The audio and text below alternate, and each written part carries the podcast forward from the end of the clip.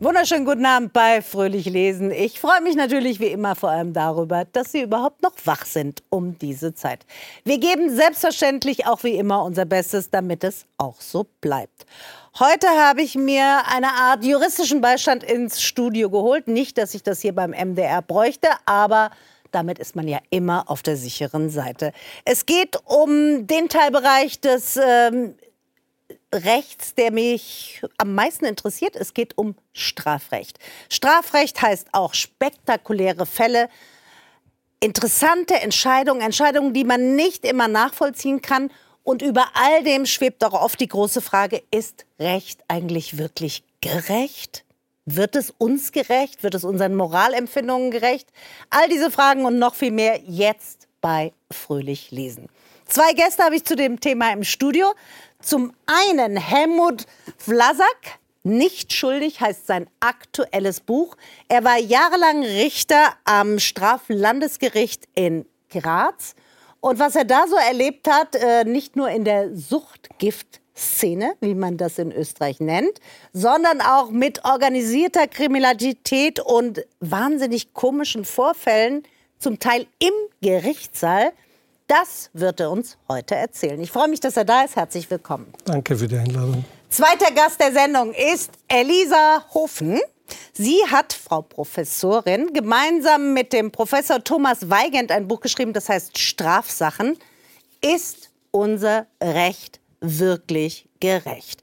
Dort werden unterschiedliche Fälle, zum Teil sehr bekannte Fälle, beleuchtet und gefragt, ja, das stört vielleicht unser Rechtsempfinden, aber warum wurde so entschieden und warum nicht anders und was kann die Politik noch alles tun? Herzlich willkommen, schön, dass Sie da sind. Dankeschön.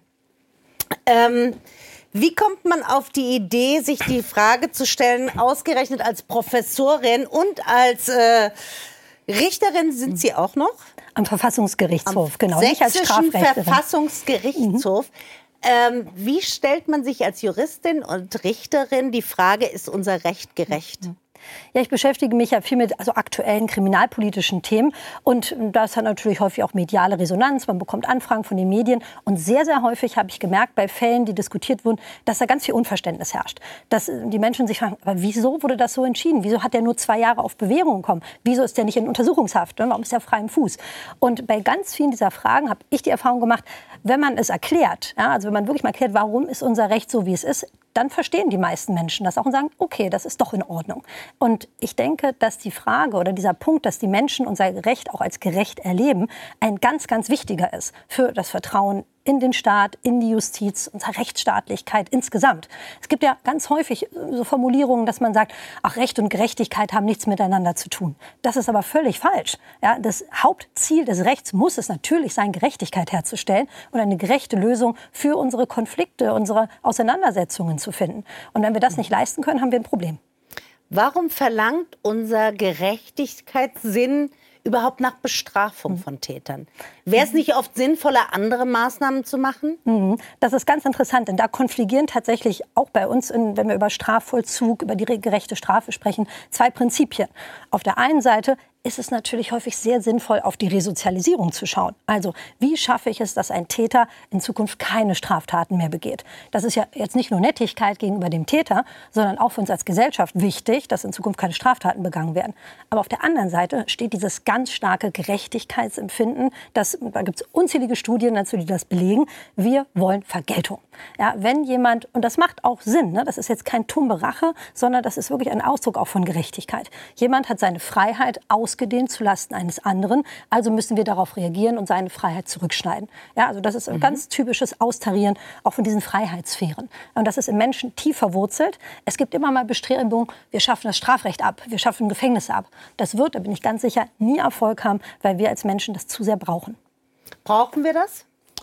In der letzten Konsequenz durchaus, weil es eben, da schließe ich mich Ihrer Meinung absolut an, leider nicht anders funktionieren wird.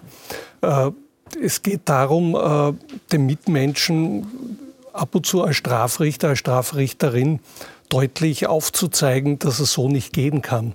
Und leider sind die Zeiten auch so, es war immer so, dass sich die Menschen ich sage jetzt einmal so ganz generell nicht vernünftig verhalten haben und Streitigkeiten es leider immer gibt und letztlich das Strafgericht als Ultima Ratio halt zuletzt eine Entscheidung Aber man muss. weiß ja, dass Abschreckung gar nicht so funktioniert, dass man sagt, so, wenn ich als Täter weiß, da drohen mir keine Ahnung, da droht mir lebenslang, mhm. wenn ich jetzt mhm. meine Frau absteche oder meinen Mann oder wen auch immer. Mhm. Aber das ist ja so ich glaube, die Abschreckung ist es ja nicht, sondern es ist wirklich, dass man dass man den Mitmenschen sagt, so, das geht nicht ungesühnt aus. Genau, das sind zwei verschiedene Adressaten. Also Abschreckung funktioniert bei einigen Delikten schon. Wenn Sie zum Beispiel in so ein bisschen nüchternen Bereich gucken, im Wirtschaftsrecht, Steuerrecht, da funktioniert Abschreckung schon. Was man aber weiß, das haben Sie ja gerade angesprochen, Straffhöhe macht keinen Unterschied. Ja, also da gibt es genug Forschung, ob jetzt auf eine Tat fünf Jahre, zehn Jahre lebenslang stehen.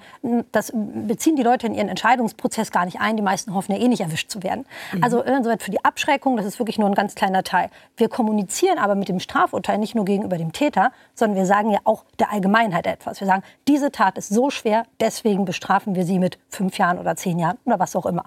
Ja, also damit sagen wir der Gesellschaft, hier wird bei uns nicht getötet, nicht geraubt, nicht, es wird kein Diebstahl begangen und das bestrafen wir. Trotzdem, wenn man ja so äh, sich umhört oder auch manchmal so mediales Echo sieht, ist die Rede von der Kuscheljustiz. Mhm.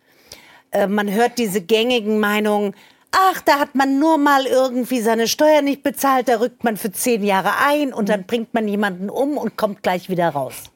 So, das ist ja so ein bisschen Volkesstimme. Also mhm. wirtschaftliche Delikte werden härter bestraft als Straf Ding. Mhm. Stimmt das? Das stimmt so nicht, äh, natürlich so. nicht. Ähm, allerdings ist es, ist es, so, wir haben das in verschiedenen Studien auch gesehen, ähm, dass die Menschen Wirtschaftsdelikt als weniger gravierend empfinden. Äh, vielleicht, weil es einfach den eigenen Lebensbereich jedenfalls unmittelbar weniger betrifft. Also, wenn ich höre, da hat jemand im großen Unternehmen Millionen veruntreut oder Steuern in großem Maß hinterzogen, dann empört das die Menschen viel weniger als der Taschendiebstahl, weil man sich davon vielleicht auch persönlich mehr angesprochen fühlt, denkt, das könnte mir ja auch passieren. Ne? Also alles mit einem individuellen Opfer regt uns deutlich mehr auf.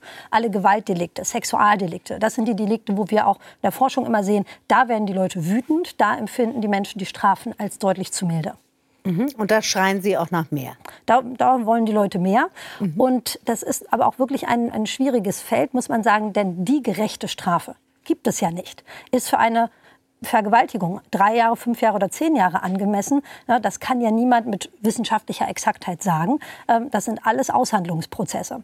Das sind ja auch so interessante Fälle in Ihrem Buch, dass man so erst denkt, das ist doch merkwürdig, der Tatbestand ist doch auf den ersten Blick der gleiche. Sie haben zum Beispiel Raser. Also dieses neue Hobby von Menschen, was ich nicht mhm. nachvollziehen kann, um die Wette durch eine Innenstadt zu mhm. rasen oder über eine Landstraße. Ähm, da ist es einmal, also Sie können es ja besser erzählen. Es sind zwei, zwei Raser. Zwei Raser, genau.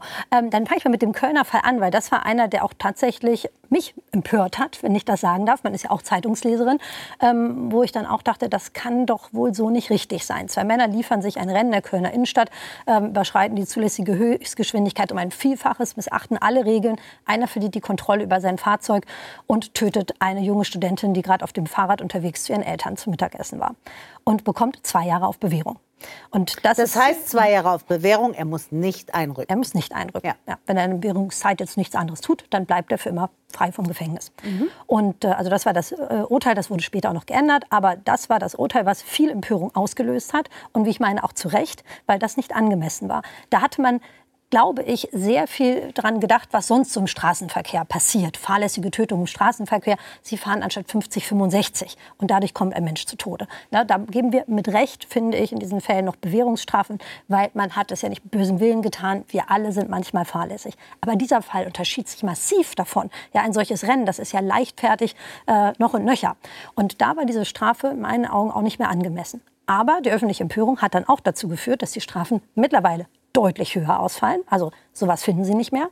Und dass sogar der Gesetzgeber einen neuen Straftatbestand erlassen hat, nämlich die illegalen Kraftfahrzeugrennen. Mit einer Mindeststrafe jetzt von einem Jahr, dann bis 15 Jahren, wenn jemand zu Tode kommt. Also da werden die Gerichte da auch sehr deutlich darauf hingewiesen, bitte härtere Strafen. Mhm. Und in Berlin der Fall? Berlin der Fall, das war natürlich Und das ist wirklich schwer zu erklären. Ne? Äh, ein ganz ähnlicher Fall würde man meinen. Auch dort zwei Männer liefern sich ein Rennen über den Kurfürstendamm, ähm, ignorieren rote Ampeln und dann fährt äh, ganz ordnungsgemäß ein Jeep mit einem Rentner auf die Kreuzung, wird erfasst und stirbt. Die Männer bekommen lebenslange Freiheitsstrafe. Wie kann das sein? Ne? Zwei Jahre auf Bewährung hier, lebenslange Freiheitsstrafe auf der anderen Seite. Und das, da muss man aber dann wirklich auch eintauchen ins Recht. Das liegt daran, dass wir sagen, der eine hat vorsätzlich gehandelt und der andere nur fahrlässig. Und wann wir von Vorsatz sprechen, wann von Fahrlässigkeit, das ist wirklich ein ganz, ganz, ganz schmaler Grad. Bei Vorsatz gehen wir davon aus, naja, der hat billigend in Kauf genommen, dass da jemand stirbt. Das haben die Berliner Richter getan. Die haben gesagt, wenn ich mit diesem Tempo auf eine rote Kreuzung fahre, nicht sehen kann, dass da jemand kommt, dann nehme ich billigend in Kauf, dass der stirbt. In Köln haben die Richter gesagt, nee, so weit war es nicht. Die haben nicht in Kauf genommen, dass da jemand stirbt. Die haben noch darauf vertraut, dass sie ihre Fahrzeuge kontrollieren können. Ne? Und Sie sehen, dieser ganz, ganz kleine Unterschied, den wir dem, dem Denken des Täters, wir müssen ja sagen, zuschreiben, wir können ja gar nicht in seinen Kopf gucken, mhm. der macht dann diesen Unterschied im Recht dieses dem Täter etwas zuschreiben, also schon zu versuchen, in den Kopf zu gucken oder zu gucken, was hat der sich gedacht oder was hat er sich eben nicht gedacht. Ist das auch die Rolle des Richters oft? Das absolute Um und Auf. Es geht nicht um die Objektivität und den Sachverhalt als solchen, sondern um die subjektive Tatseite. Was wollte der Täter? Oder was hat er billigend in Kauf genommen? Und genau von dieser Feststellung hängt es ab, welche juristische Norm zur Anwendung kommt. Das heißt, äh, als Richter fragt man naturgemäß immer den Täter, was wollten Sie? Was wollten Sie damit äh, erreichen etc., insbesondere natürlich bei Vorsatzhandlungen. Aber das Problem zwischen bedingtem Vorsatz und grober Fahrlässigkeit ist eben das größte Problem. Wir fragen Sie heute einen Jus-Studenten und ich glaube, da sind die Unterschiede zwischen österreichischem und deutschem Recht absolut ident, mhm. also nicht vorhanden auf gut Deutsch. Ähm, der kann das auf die Schnelle gar nicht erklären. Wann nehmen Sie noch etwas bedingt in Kauf? Oder wann gehen Sie von, der, von, diesem, von diesem Weg, von dieser Straße der lediglichen Sorgfaltspflichtverletzung weg? Und als Richter müssen Sie dann feststellen, der Täter wollte oder hat das so und so gemacht und seine innere Tatseite war das.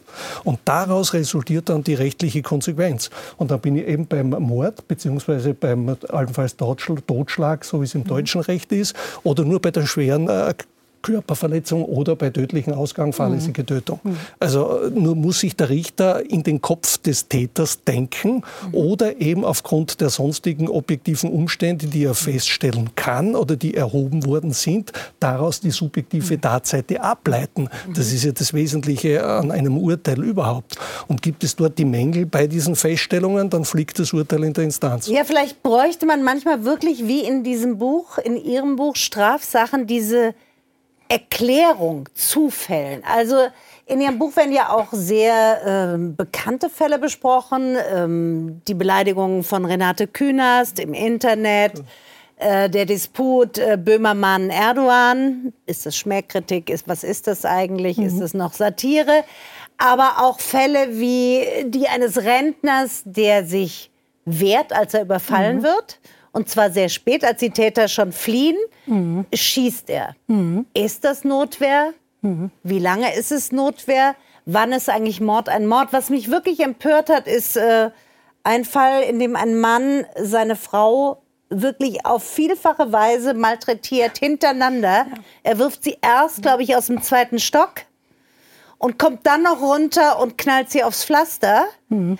Ähm, und es ist kein Mord. Das ist kein Mordversuch, genau.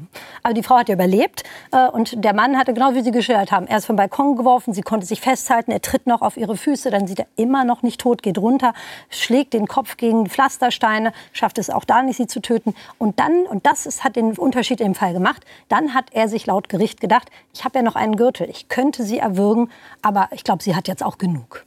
Und daraus leiten wir ab, das, ist, das Ganze ist kein versuchter Mord mehr. Weil sonst hätte er ja weitergemacht, bis er am Ziel ist. Er darf zurücktreten. Das deutsche Recht sieht den sogenannten Rücktritt vor. Das heißt, das ist als Grundregel auch einigermaßen vernünftig. Ich habe eine Pistole, ich schieße zweimal auf sie, ich könnte noch ein drittes oder viertes Mal schießen und sage dann, ach nein, ich lasse es. Ich möchte in die Legalität zurückkehren. Ich möchte doch keine Straftat begehen. Dann, also auch eine hm? sehr, sehr späte Einsicht ja. kann mir noch helfen beim Strafmaß. Genau, sogar nicht nur Strafmaß, sie sind straffrei.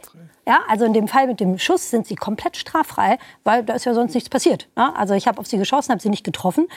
und dann handle ich nicht weiter. Dann sagt ist der unser Recht, Versuch an sich nicht kein Straftat? Doch, der Versuch ist strafbar, aber von diesem Versuch kann ich zurücktreten. Ja, das ist eine besondere also Vorschrift, die gibt es, glaube ich, im österreichischen Recht ganz ähnlich.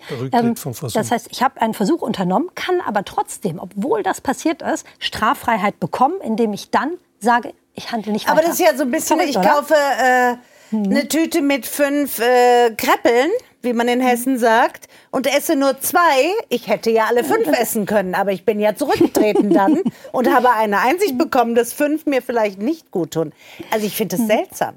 Ja, und tatsächlich ist das etwas, was auch diskutiert wird. Ähm, wie weit soll unser Rücktrittsrecht gehen? Das ist in Deutschland tatsächlich sehr weit. Wir müssen, Sie müssen nicht mal aus guten Motiven aufhören. Denn da, finde ich, da kann man die Logik noch ganz gut erklären. Dass ich sage, muss ich jemanden bestrafen, der aus eigenem Antrieb sagt, ach nein, ich lasse es doch. Es ist ein Fehler. Ja, es ist ich, ein Fehler. Was ich habe ich es denn ein. bloß getan? Genau. Ja.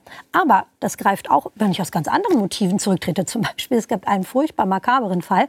Da äh, ähm, sticht ein Mann auf eine Frau ein, um sie zu töten. Und dann denkt, ach, ich töte erst die andere. Lässt von ihr deswegen ab. Er wird nicht bestraft wegen des äh, Mordversuches an der Frau, weil er ja freiwillig nicht weitergehandelt hat. Sein Motiv war erst jemand anderen zu töten. Aber das reicht. Also unser deutsches Recht ist da sehr, sehr weit. Ähm, auch fasziniert hat mich das Kapitel, ein Thema, das jetzt im Moment auch wieder große Wellen schlägt. Da geht es um die Strafmündigkeit von Tätern. Wann ist man in Österreich strafmündig? 14 Jahre. So wie in Ja, Deutschland. ist gleich. So. Ist das noch aktuell, fragen sich Leute. Da bringen sich Kinder gegenseitig um oder Kinder bringen andere Menschen um. Also Leute, die man bisher für Kinder gehalten hat. Ähm, kann man das noch verändern? Sollte man das verändern? Auch das ist wieder ein ganz, ganz schwieriger Bereich. Auf der einen Seite ist das Gerechtigkeitsempfinden natürlich total herausgefordert, wenn man liest von Fällen wie in unserem Buch, ein Zwölfjähriger vergewaltigt ein Mädchen. Ja, oder worüber man ja leider auch immer wieder Berichterstattung hört, ein Zwölf- oder Dreizehnjähriger tötet einen anderen Menschen. Und dann passiert nichts. Wir haben im deutschen Recht dann keine Handhabe, das zu sanktionieren. Ja, es gibt nur Kooperationsangebote. Die Jugendgerichts- oder Jugendhilfen können Angebote an die Familien machen. Aber wenn die Aber Familien nicht sagen, nein, danke? ja, dann ist Nein Danke. Ja? Und ähm, das ist natürlich hochproblematisch, gerade bei solchen Taten, wo man auch einem Opfer schwer kommunizieren kann, äh, dir ist so ein Leid widerfahren, aber der war doch nur ein Kind. Ja, und das wird unser Gerechtigkeitsempfinden natürlich stark herausfordern. Auf der anderen Seite wollen wir wahrscheinlich auch keine Achtjährigen vor Gericht. Also irgendwo muss unser Recht ja eine Grenze ziehen. Ja? Und natürlich kann man darüber reden. Wir haben ganz unterschiedliche Regeln. Österreich ist jetzt wie Deutschland. 14 ist auch eine ziemlich verbreitete Grenze. Es gibt aber auch Länder, zehn Jahre oder zwölf Jahre in Niederlanden, in Frankreich, in Irland, in Großbritannien. Da ist man runter mit der Grenze. Ja, also das ist jetzt keine, keine, keine wirklich zwingende Grenze, sondern das haben wir einfach irgendwann einmal so entschieden. Und natürlich kann man darüber reden, ob wir das absenken sollten. Also es gibt äh, viele Fälle in Ihrem Buch, wo man so nachdenkt und überlegt, was würde ich jetzt eigentlich entscheiden? Und ganz oft ist natürlich auch die große Frage, muss nicht, also muss nicht Recht auch in Bewegung bleiben, so wie alle Dinge im Leben, also sich fortentwickeln oder sich auch den Umständen anpassen.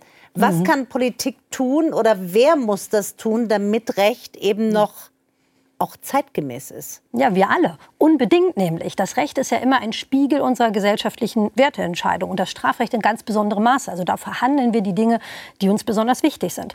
Da gibt es ja tolle Beispiele. Das Sexualstrafrecht. Das hätte sich nie gewandelt, wenn es nicht ganz großen öffentlichen Druck gegeben hätte. Durch die Medien, durch Verbände, die sich engagiert haben, die gesagt haben, das ist nicht mehr zeitgemäß. Also Dinge wie Vergewaltigung in der Ehe. Ja, denken wir mal daran, das ist Ja. erst 1997 äh, geändert worden. Das kann man ja heute sich fast nicht mehr vorstellen. Aber auch unser Sexualstrafrecht ist jetzt ja deutlich weitergehend. Wir haben die Nein heißt Nein-Lösung. Das gab es vorher nicht. Vorher war Voraussetzung Gewalt, Drohung, schutzlose Lage. Also es war deutlich enger. Und da gab es dann durch die Kölner Silvesternacht und andere prominente Fälle dann so einen, ja, einen starken politischen Druck. Da muss sich was tun. Und nur dadurch gab es die Reform. Ja, also das Recht ist, äh, wird ganz stark von der Gesellschaft beeinflusst, gerade das Strafrecht. Die meisten Änderungen des Strafrechts beruhen darauf, dass in der Öffentlichkeit ein bestimmter Druck entsteht. Das muss nicht immer gut sein. Ja, in manchen Fällen schießt das auch übers Ziel hinaus. Aber in vielen Fällen ist das auch ein wichtiger Impuls.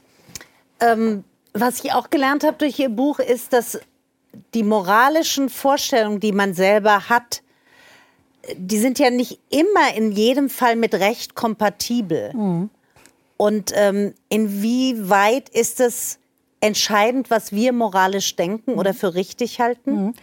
Also natürlich sind Recht und Moral auch keine kompletten Gegensätze, ne? weil unser Recht soll ja, eine, soll ja in der Gesellschaft die Funktion haben, unsere Konflikte so zu lösen, dass wir damit alle einverstanden sind. Also es darf nicht amoralisch sein, es darf sich von unseren grundsätzlichen Wertevorstellungen nicht zu stark entfernen. Aber gerade das Strafrecht darf nicht nur angewandt werden, um bestimmte Moralvorstellungen durchzusetzen. Ja, also wir haben im Buch das Beispiel Inzest. Ähm, Inzest ist strafbar und auch der Geschwisterinzest. Und der Fall, der auch damals sehr groß in der Öffentlichkeit verhandelt wurde, ein Geschwisterpaar, nicht zusammen aufgewachsen, beide aus sehr, sehr schweren Familien, haben sich als erwachsene Personen kennengelernt und eine völlig einvernehmliche Beziehung miteinander begonnen, Kinder bekommen und dann geht der Mann ins Gefängnis. Ist das richtig? Was schützen wir damit? Warum bestrafen wir diesen Menschen für die Liebe zu seiner Schwester?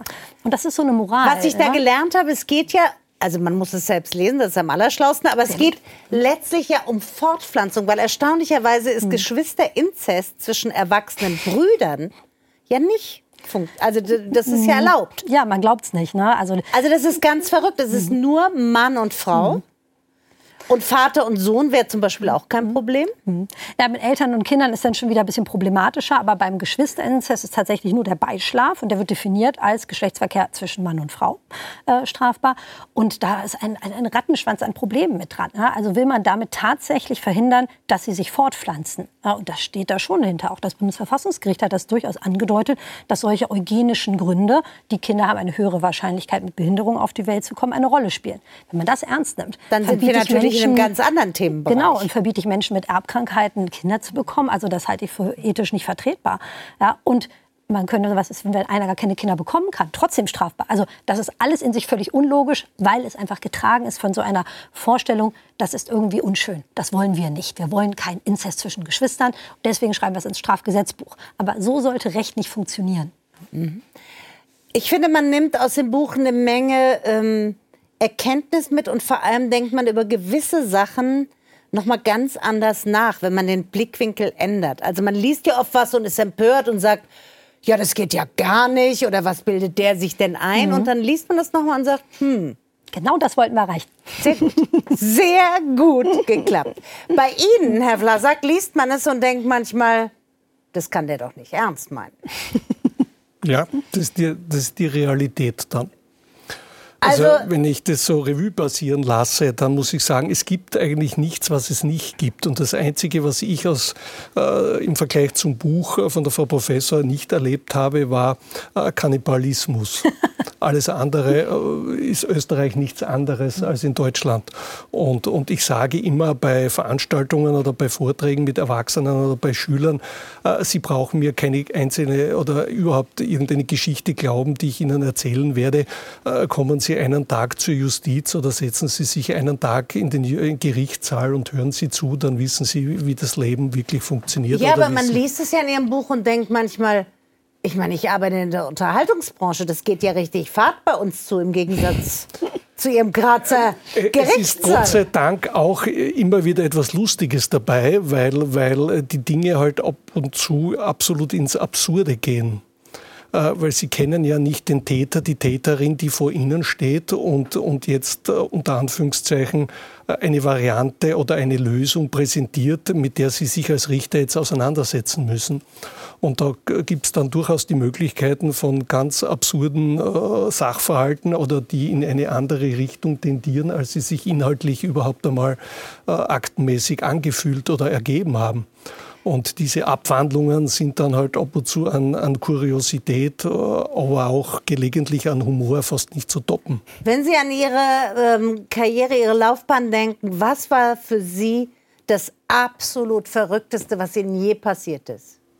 Es ist immer die Frage, was Sie unter dem Begriff verrückt äh, verstehen. Das Jetzt überlasse ich Ihnen. Sie sind ja Österreicher. Äh, wenn ich sage verrückt unter, unter bösartigen Sachen, also ich habe in meinem Leben äh, 68 Mord- und Mordversuche äh, verhandelt, mhm. wo niemals das Thema Rücktritt vom Versuch äh, vor Gericht wirklich festgestellt wurde, muss ich dazu sagen. Da war es auch beim Mordversuch ein Versuch, wo kein Rücktritt vom Versuch mhm. erfolgt ist seitens des Täters.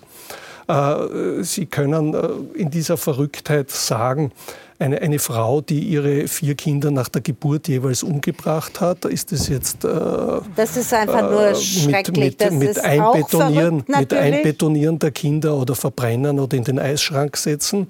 Oder, oder wenn ein 80-jähriger Rentner Viagra nimmt und in weiterer Folge von seiner 77-jährigen Sexualpraktikant, äh, Sexualübungen, sage ich fast, äh, versucht abzunötigen und sie sich dagegen wehrt und sie dann äh, erschlägt mit der Hacke, sie anzündet in der eigenen Wohnung und in der Wohnung abfackelt. Oder ebenfalls ein 70-jähriger Täter. Man hofft, dass Frau, es nicht allein vom Viagra kommt. Ja, weil da wäre es in vielen Schlafzimmern Obacht zu Hause. Ja. Oder, oder der seine Frau aus Eifersucht äh, erschlägt, umbringt. Oder eine Frau, die ihre Kinder mit der Hacke erschlägt. Oh, okay, okay. Äh, wo sie dann sagt, äh, ich will das Ganze äh, kann ich mich noch gut erinnern, war eine zehn Stunden Einvernahme, wo meine letzte Frage dann in Anwesenheit von Psychologen und Psychiatern und Fachärzten als Gutachter lautete, und wenn Sie diesen gestrigen Tag es war gestern erst diese Tat, ungeschehen machen ungeschoren, könnten? ungeschoren machen könnten, würden Sie es machen? Und sie sagt nein, weil die Kinder sind bereits in einer besseren Welt. Äh, dann läuft dies schon unter extrem äh, jetzt im negativen Hinsicht. Oder wenn ein 16-jähriger äh, Jugendliche, äh, 16-jähriger Bursche war der seinen 15-jährigen Nebenbuhler umgebracht hat aus Eifersucht und der Großvater hilft ihm dann, die Leiche zu zerteilen und in einen anderen Staat zu transportieren, um ihn sozusagen zu entsorgen. Äh, das habe ich ja gar nicht alles noch geschrieben. Äh, das sind die anderen verrückten Sachen und die anderen verrücktesten Sachen halt in dieser Art und Weise, wo sie dann sagen, ja, es, es kommt auch zum Lachen. Oder äh, in meinem ersten Buch habe ich geschrieben, äh, eine Beziehung von zwei Frauen, die aus Langeweile in Wirklichkeit 128 Einbruchsdiebstähle begangen haben und Gartenzwerge und Blumenerde gestohlen haben. Und die Frage dann im Raum lag oder stand, was machen, war, was machen Sie mit 128 Gartenzwergen? Und man ist draufgekommen, die haben das weiterverkauft im Internet und ein Teil ist dann im eigenen Garten ausgestellt worden. Weil sie aber kein Geld hatten, sind die Nachbarn sehr stutzig geworden und so ist das Ganze dann erst überhaupt ja. losgegangen. Wie kann die sich all die Zwerge äh, leisten? So ist es, genau. Ja. Und dann denkst du dir schon als Richter, oh mein Gott, äh, in welcher Liga spielen wir jetzt oder wo sind wir zu Hause und wie verrückt ist das? Äh, Gott sei Dank gibt es auch immer wieder humoreske Geschichten, unter Anführungszeichen. Und im zweiten Buch äh, beginnt es die erste Geschichte, wie ich als Richter am Bezirksgericht noch tätig war, wo es letztlich nur um die Identifizierung von Hunden als Täter gegangen ist und jetzt die mhm. Frage mhm. im Raum stand, wem gehört in Wirklichkeit dieser Hund? Und das Ergebnis dieser Prozedur war dann letztlich im Ergebnis, dass das Opfer von seinem eigenen Hund sogar vom, vom Fahrrad heruntergeholt wurde. Äh, Gott sei Dank ein unbeteiligter Zeuge, das dann Und da wurden zig Schäferhunde gesichtet. Äh, ja, ja, da habe ich von so. Anwälten dann bekommen, wie ich von diesem Gericht weggegangen bin, ein wunderschönes Bild, wo ich verhandle und unten angezeichnet und angedeutet acht Schäferhunde und so weiter, wo dann die eigenen Herren ihre Hunde nicht mehr wiedererkannt hatten. Also es, sie erleben als Richter alles und äh, da ist meistens nicht das Riesenproblem die juristische gesetzliche Logik und Schlussfolgerung daraus, sondern erst die Erfassung des Sachverhaltes. Und da geht es dann immer um diese Feststellung, was können Sie als Richter feststellen? Und das ist das Wesentliche bei der subjektiven Tatseite auch. Können Sie ihm jetzt unterstellen, er wollte sie umbringen? Und, und bei Fragestellungen des Gerichtes hängt es halt davon dann ab, wie fragt der Richter, wie kann man den Sachverhalt klären? Und da kommt mir vielleicht dann doch die Zeit äh, sieben Jahre Exekutivbeamter entgegen und sieben Jahre Untersuchungsrichter, wo ich gelernt habe, äh, die also sogenannten sieben goldenen die Wege, die anderen Seiten auch. Ja, eben mhm. natürlich äh, auch im Zuge der Ausbildung als, als Anwalt in einer Anwaltskanzlei sozusagen gearbeitet. Aber die sieben Jahre Exekutive oder sieben Jahre Untersuchungsrichter möchte ich überhaupt nicht missen, weil, weil dies halt äh, einen dann doch die Möglichkeiten gibt, äh, allenfalls doch ein bisschen anders zu fragen. Mhm. Und äh, ich sage jetzt einmal so, Erfahrung ist für den Richter dann halt schon auch was ganz was Wesentliches. Wie kommunizieren Erfahrung ist Sie mit dem eine, Täter? Empathie ist natürlich so ist absolut, etwas, also absolut. sich eine Form von Menschenkenntnis, die sich vielleicht auch durch Erfahrung prägen lässt. Aber äh, Frau Huffen, wenn Sie jetzt gucken, ähm, von all den Fällen in Ihrem Buch, welche hat Sie am meisten beschäftigt oder Ihnen mhm. keine Ruhe gelassen? Das war vielleicht der Fall Friederike von Mühlmann. Das war ein junges Mädchen, 17 mhm. Jahre alt, das auf dem Heimweg äh, von, ich glaube, der Musikstunde nach Hause von jemandem vom Fahrrad gezerrt, vergewaltigt und ermordet wurde.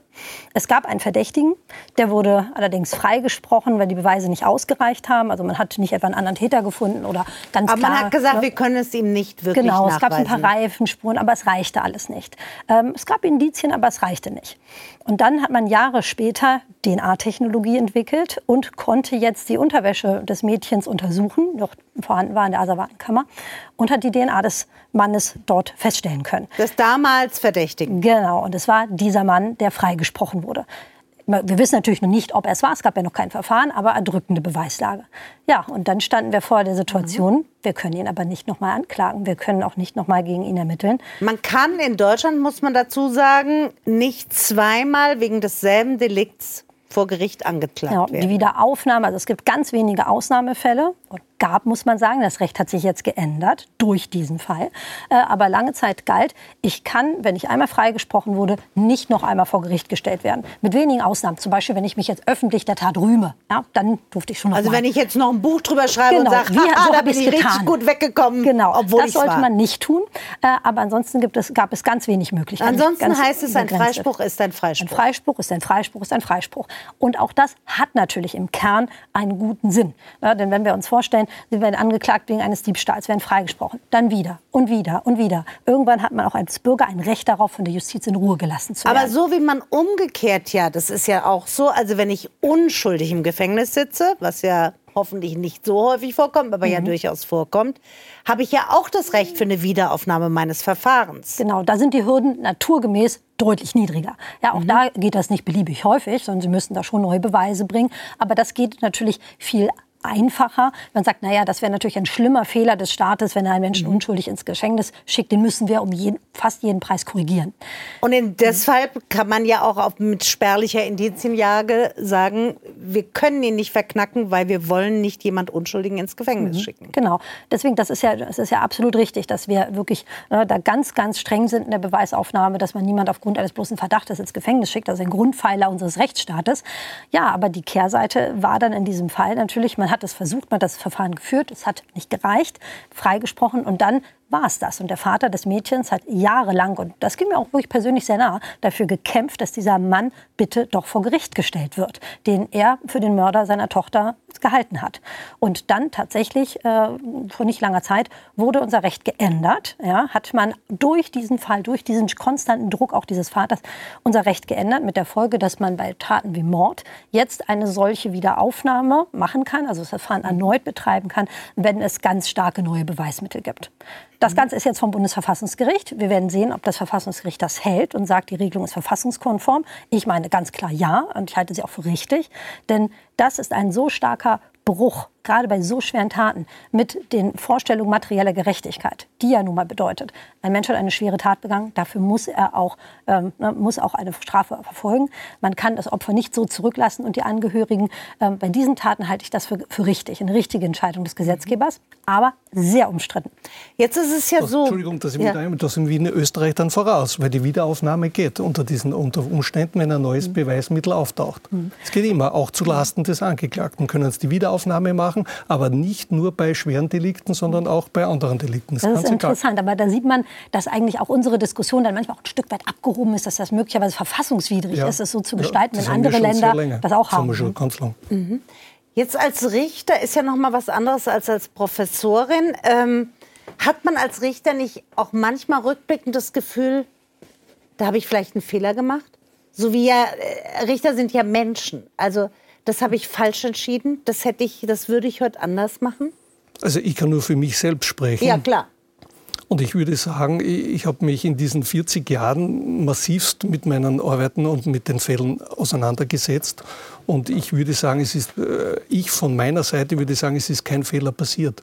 Wenn die Instanz äh, das Urteil abändert, indem es sagt, zwölf Jahre sind zu streng und jetzt sind zehn Jahre sind Schuld und Tat adäquat, habe ich damit überhaupt kein Problem. Aber es geht immer um die Frage, ob ich jemanden allenfalls zu Unrecht, zu Unrecht verurteilt habe. Und das schließe ich zu 100 Prozent aus. Ich kann mich aber erinnern, dass natürlich natürlich immer wieder speziell Freisprüche gelegentlich auch von der Exekutive oder von der Staatsanwaltschaft natürlich bekämpft werden oder nicht gutiert werden, logisch.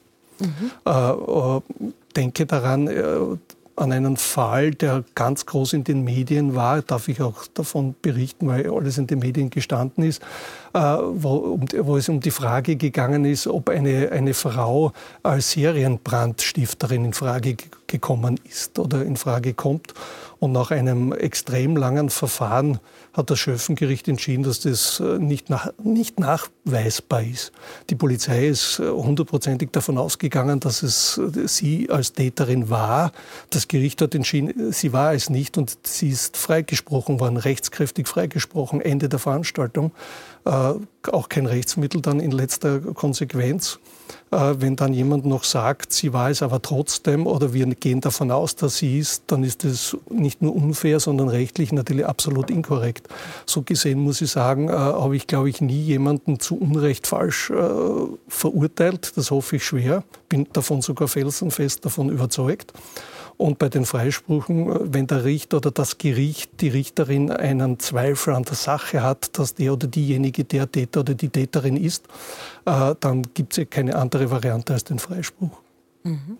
Vorhin, wir haben äh, vorhin in der Garderobe schon kurz gesprochen und da ist mir was aufgefallen. Also auf die Idee wäre ich gar nicht gekommen. Ähm, in Deutschland, da ging es um den äh, Straftatbestand des Mordes. Ähm, ich glaube, Paragraph 211 in Deutschland, mhm. genau. In Österreich auch? 75. 75. Der erste des inhaltlich materiellen Rechtes. Ah, okay.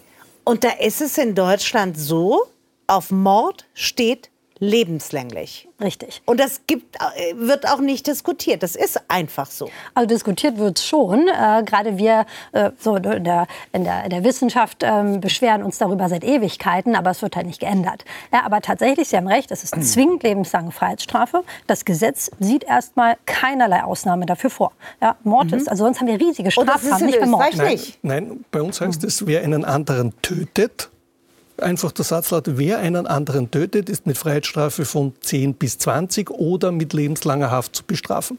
Ende. Jetzt muss man sagen, das sind ja auch so Volkes Stimme oft, haha, lebenslang. Mhm. Die sind doch nach acht Jahren wieder raus.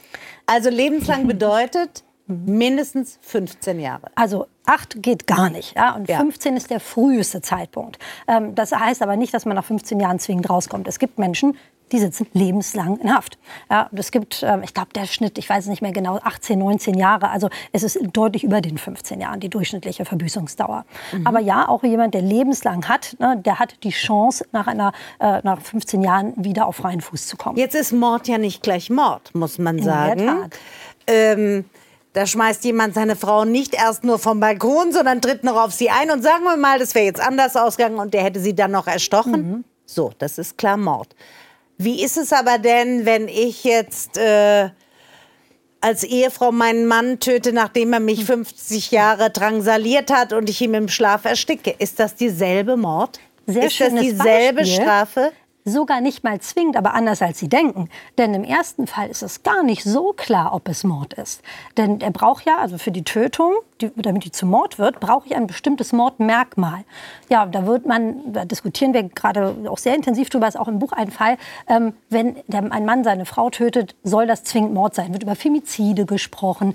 Ähm, aber wir brauchen immer einen niedrigen Beweggrund. Und da gab es tatsächlich auch Entscheidungen, wo gesagt wurde... Also das muss man sagen, Mord, der Paragraph mhm. Mord hat eine bestimmte Listung. Genau, ne, da braucht, man braucht ein bestimmtes Merkmal. Damit Niedere das Beweggründe, Habgier, Heimtücke, Heimtücke, Grausamkeit, genau. Und das müsste man bei dem Mann erstmal feststellen, dass das auch wirklich niedrige Beweggründe waren. Da gibt es jetzt eine starke Tendenz, das bei diesen Trennungstötungen auch anzunehmen. Das finde ich auch richtig, dass es ja. ein Besitzdenken ist. Aber es gab schon Entscheidungen, wo die Gerichte gesagt haben, na, das ist doch kein niedriger Beweggrund. Das kann man doch eher nachvollziehen, wenn jemand so Also die geht einfach. Genau. Ja gut, den hat sie ein bisschen allein. gehauen und dann geht genau. sie einfach. Ja. Aber davon gehen die Gerichte jetzt auch gerade ganz stark weg. Also mhm. ich glaube, man sieht das selbst, dass das nicht keine gute Rechtsprechung war. Aber trotzdem müsste man bei ihm erst schauen, ist das wirklich niedriger Beweggrund. Bei der bei Frau würde man sagen, ganz einfach Heimtücke. Im Weil Schlaf. er hat geschlafen. Genau. Mhm. Das heißt, bei ihr ist es ganz eindeutig ein Mord, bei ihm mal sehen. Ja? Und mhm. das, es gibt tatsächlich sogar Stimmen, die meinen, dass unser Mordtatbestand deswegen Frauen diskriminiert ne, oder schwacher. Denn ne, wenn ich einen mir deutlich körperlich überlegenen Menschen töten möchte, muss ich ja fast heimtückisch handeln. Ja, also das jedenfalls das Grundproblem am Mord. Die Gerichte allerdings, mhm. Richter finden oft einen Weg raus. Und das war in diesen sogenannten Haustyrannenfällen genau. dann auch so, dass man gesagt hat, das kann nicht wahr sein. Der Mann drangsaliert diese Frau seit Jahren, droht ihr und den Kindern schwerste Gewalt, äh, Gewalttaten an. Ähm, sie befreit sich davon. Natürlich ist das falsch, ne? ist klar. Natürlich wird das ist in Österreich ganz anders. Ne? Und wir müssen irgendwie aus dieser lebenslangen Freiheitsstrafe rauskommen.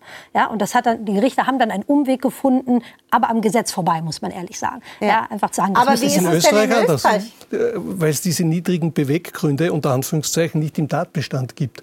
Der Satz lautet, wer einen anderen tötet, ist mit Freiheitsstrafe. Da steht so erstmal nicht aus niederen Beweggründen, Nein, aus Heimtücke. Dann gibt es zusätzlich die Erschwernis und die, und, und die Milderungsgründe und die sind dann aneinander abzuwägen im Sinne der Waage. Mhm. Äh, glauben wir, stellen wir fest, dass äh, die Frau ihn 20 Jahre betrogen hat, öfters geschlagen hat und jetzt kommt die Aktion des Mannes mhm. und er erschlägt sie oder bringt sie im Schlaf um.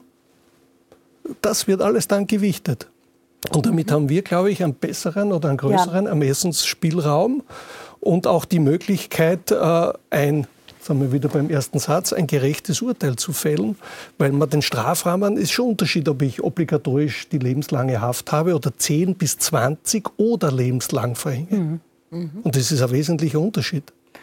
Und äh, genau die Problematik einer hohen oder großen Strafe war ja in Österreich immer das Thema beim, beim Verbotsgesetz, also die Wiederbetätigung im Sinne NSDAP äh, gutheißen, äh, Heil Hitler und so weiter, äh, hat es auch 10 bis 20 oder lebenslange Haftstrafe. Und da haben sich die Geschworenen, also die Laien, dann meistens nicht drüber getraut und gesagt, wenn wir den jetzt verurteilen, dass er sagt, er ruft 30 Mal Heil Hitler und will damit eigentlich eine Wiederbetätigung in diesem Sinne gutheißen, dann käme ihm für das ja nicht zehn Jahre geben. Dann sagen wir, es war gar nichts. Und damit hat man aber seinerzeit schon, und das ist jetzt doch schon sehr lange her, auch das Verbotsgesetz insofern abgeändert, als man die Strafrahmen äh, ganz äh, geändert hat und sämtliche Erschwernis- und Milderungsgründe zusätzlich, aber auch die Möglichkeit einer Strafmilderung zusätzlich dem Richter eingeräumt hat, dass man innerhalb der gesetzlichen Spielräume sogar noch unter, unter gewissen Voraussetzungen, die der Gesetzgeber aufgeführt hat, auch unter den Normstrafen Straftatbestandsfolge äh, Sanktion sozusagen äh, heruntergehen zu können. Außerordentliche Strafmilderung heißt das. Mhm. Und wie da hat der Richter denn, die Möglichkeit. Wie kann man denn Gesetze verändern? Wer das ist gar nicht das? so einfach. Naja, unser gerade das Strafgesetzbuch ist ähm, etwas, was der Bundeszuständigkeit unterfällt. Das heißt, ähm, das muss unser, unser äh, Deutscher Bundestag beschließen. Das geht natürlich meistens über den politischen Willen im Justizministerium des Bundesjustizministers. Mhm. Und wir haben ja eingangs darüber gesprochen, die Öffentlichkeit hat dabei eine durchaus große Rolle in beide Richtungen. Also weil sie eben den Mord also angesprochen haben. Also man kann eine Form von öffentlichem Druck ja. ausüben? Genau, öffentlicher Druck. Also Druck klingt so negativ, ja, aber auch, dass die Öffentlichkeit äh, dadurch, dass sie deutlich macht, welche Dinge sie wichtig findet und welche nicht. Also ein öffentlicher Diskurs, ein, genau, eine Debatte über so, diese ja. Fragen. Ja, aber die Öffentlichkeit kann auch Dinge verhindern. Zum Beispiel, dass dieser Mordtatbestand in Deutschland ein bisschen flexibler gehandhabt wird, mhm. dass man den Haustyrannenfall dass man da nicht solche Umgehungen machen muss, aus dieser lebenslangen Freiheitsstrafe rauszukommen, das scheitert durchaus auch an der Öffentlichkeit. Das kann man den Leuten nicht verkaufen, dass auf Mord nicht mehr lebenslang steht. Ja, also mhm. insoweit ist das Fluch und Segen zugleich. Man kann vieles auch Gutes ändern. Denkt man, Stalking ist endlich strafbar. Ja, man hat mehr Blick auf den Schutz von, von Tieren, von, von, äh, von Frauen gegen Hassrede. Ne? Das kommt alles durch mediale Aufmerksamkeit. Mhm. Aber es hat natürlich auch immer die Schattenseiten muss man nicht aufpassen, wenn wir ab und zu Anlassgesetzgebung haben. Mhm. Also in Österreich ist es oft so, wenn dann irgendetwas passiert mhm. und dann kommt die öffentliche Meinung oder auch die Politik drauf, Moment, das ist gesetzlich jetzt entweder nicht erfasst oder schlecht geregelt, dann machen wir Anlassgesetzgebung, dann gibt es ein neues Gesetz, genau um diesen Fall zu regeln und dann kommt man als Richter wieder genau drauf, äh, das Gesetz ist erstens nicht gut, nicht äh, richtig ausgewogen. Mhm. Es hängt vorne so und hinten Politik. wieder. So funktioniert ja. Politik. Und so dann sind wir wieder Politik. drinnen. Und, und wie Recht funktioniert, können Sie am besten nachlesen. und zwar in den Büchern. Nicht schuldig von Helmut Vlasak. Wirklich Dinge, die man sich im Gerichtssaal nicht vorstellen kann. und Strafsachen von Professor Elisa Hofen und ihrem Kollegen. Recht, Gerechtigkeit, all diese Fragen. Ähm, lesen Sie, Sie wissen, im besten Fall äh, bringt es Erkenntnisgewinn. Es hat keinerlei Kalorien. Also es spricht eigentlich überhaupt nichts dagegen und man ist von der Straße weg und kann in der Zeit schon keine dummen Sachen machen. Herzlichen Dank fürs Dasein. Die nächste Sendung Fröhlich lesen ist am 27. April dann von der Leipziger Buchmesse. Schlafen Sie gut, lassen Sie den MDR noch ein bisschen an und denken Sie ein bisschen über unser Recht nach. Gute Nacht.